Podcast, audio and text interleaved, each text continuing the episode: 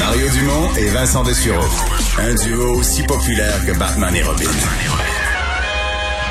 Cube Radio. Chronique judiciaire avec euh, Nada Boumefta, avocate en droit criminel et protection de la jeunesse. Bonjour Nada. Bonjour, messieurs.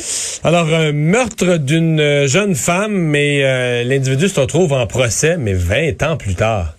Oui, quand même une histoire assez particulière où les les euh, faits post-délictuels reliés aux actions de l'individu qui est aujourd'hui accusé ont, font clairement partie de la preuve qui sera présentée contre lui. Et on comprend qu'on a été capable aujourd'hui de l'arrêter et de l'amener devant les tribunaux en raison d'une preuve d'ADN qui a finalement été analysée. Et là je questionne évidemment les délais que ça a pris. Mais rappelons qu'il n'était pas accusé de rien avant qu'ils aient obtenu la preuve. Là finalement pratiquement et selon eux hors de tout doute raisonnable, ayant l'ADN et tous les événements qu'il a fait après les gestes. Rappelons les événements, il s'agit d'un couple qui avait de la jalousie, certains problèmes déjà que décrivaient des gens autour d'eux euh, qu'il y avait dans ce couple-là. À l'époque, euh, ils étaient âgés dans la vingtaine euh, et le, le, conjoint a battu finalement sa femme jusqu'à la mort et a quitté les lieux en aller simple vers Ottawa elle ne s'est pas présentée aux funérailles non plus. Donc, plusieurs gestes après les, événements qui portent à croire qu'il était le suspect. Et on comprend bien qu'à ce jour, il n'avait pas suffisamment de preuves. Mais là, l'ADN vient changer la donne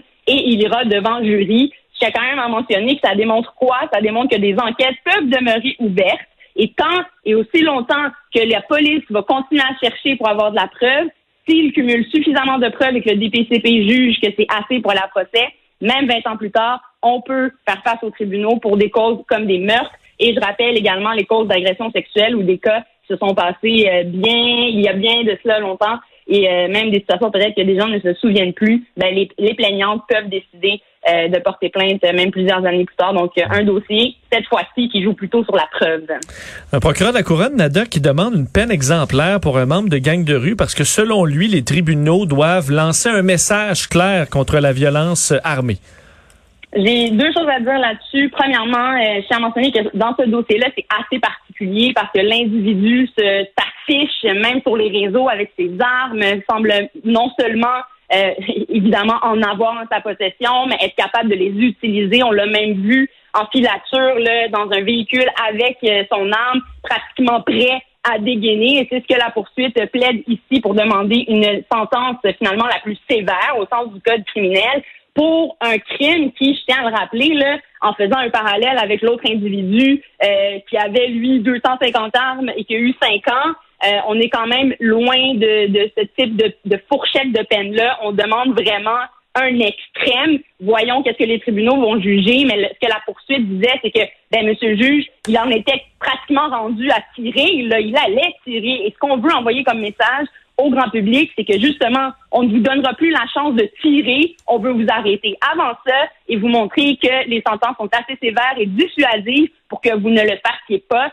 Mais j'apporte la réflexion encore plus au niveau de l'entrée de ces armes-là, des gens qui en font le commerce, des gens qui amènent ce genre d'individus-là en avoir entre les mains, euh, et aussi tout le volet au niveau des, des réseaux sociaux. N'y a-t-il pas quelque chose à faire là-dessus? Et euh, ne serait-ce pas plus pertinent peut-être d'accuser spécifiquement pour ce type de propagande-là qu'on peut faire sur les réseaux, surtout quand il est question, à mon avis, presque de sécurité là, euh, d'État, quand on parle d'une ville euh, comme Montréal qui se retrouve avec autant de cas de violence et à toute heure de la journée et à tout endroit. c'est quand même assez... ça fait peur. Mais voyons si les tribunaux vont choisir cette voie-là en imputant des sentences plus sévères. Mais je tiens à rappeler que chaque cas est un cas d'espèce et chaque individu aussi est un individu qui sera jugé euh, différemment devant les tribunaux, suivant évidemment les articles 718 euh, du Code criminel, donc euh, de nos principes d'imposition de peine.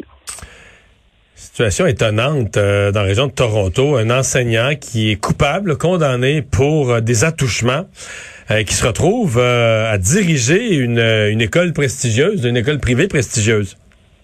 C'est assez particulier, effectivement, puisqu'il a eu en plus une peine d'emprisonnement de, sursis, donc à la maison de 12 mois. On comprend qu'il avait un antécédent judiciaire. Mais là, où la question est soulevée, c'est qu'il y a deux, il semble y avoir deux euh, niveaux de vérification en Ontario euh, quand, on, quand on engage quelqu'un dans le système scolaire. De ce qu'on comprend, c'est qu'au public, on va vérifier les antécédents judiciaires et on comprendra qu'en semblable matière, on ne sera pas engagé puisqu'on travaille avec des enfants, mais que dans le système privé, aucune vérification n'est faite et ça ne semble pas être un critère pour euh, ne pas être un enseignant. On s'entend que c'est quand même assez troublant et surtout quand on fait face ici d'un à, un récidiviste s'est retrouvé dans un milieu euh, encore une fois scolaire face à des gens vulnérables et je questionne là vraiment tout le processus judiciaire qu'il y a eu, les faits qu'il y a eu ou non, vraisemblablement, de la sentence sur cet individu-là, et quel suivi aussi? Est-ce qu'il avait à faire, est-ce qu'il avait des probations à faire,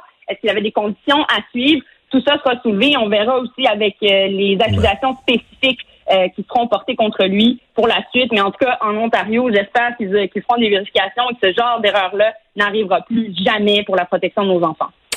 Merci beaucoup, Nada. À demain. Merci. à demain. Au revoir.